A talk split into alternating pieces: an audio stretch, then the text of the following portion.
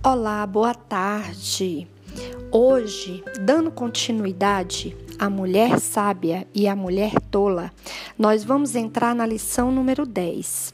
E como a Bíblia tem uma diversidade de assuntos, hoje ela fala sobre o corpo da mulher.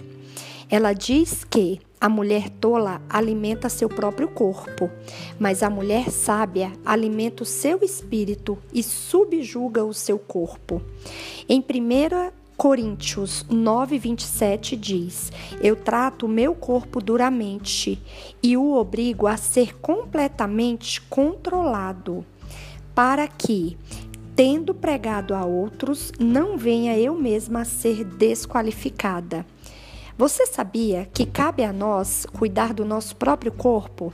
Deus não faz a parte que nos cabe e nós não podemos fazer a parte que cabe a Deus. É preciso fazer a nossa parte e esperar confiantemente no Senhor.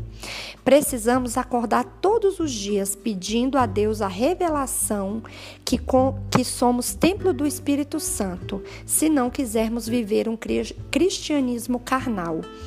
A vida com Deus é uma vida no Espírito, onde somos guiada pelo Espírito Santo de Deus e precisamos obedecer aos seus mandamentos para isto fluir em nós. Somos um espírito, possuímos uma alma e habitamos um corpo. O seu corpo, ele foi feito preparado para servir a Deus. E mais uma vez, escolha sempre ser a mulher sábia.